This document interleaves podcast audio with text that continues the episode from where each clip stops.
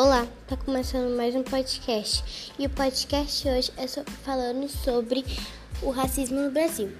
Bom, o racismo no Brasil tem sido um problema desde a era da colonial e escravocrata imposto pelos colonizadores portugueses. Uma pesquisa em 2011 indica que 63,7% dos brasileiros consideram que a raça interfere na qualidade de vida dos cidadãos. Para a maioria dos 15 mil entrevistados, a diferença é entre dos brancos e não brancos é evidente no Brasil.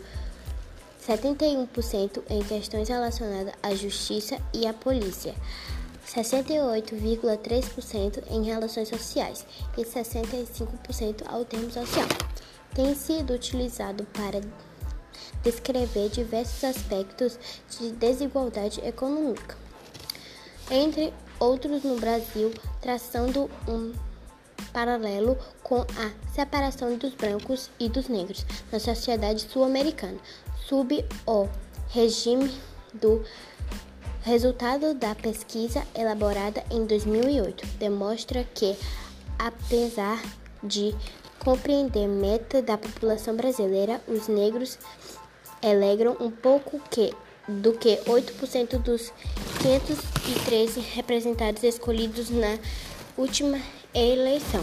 Então é isso. Esse foi o podcast de hoje.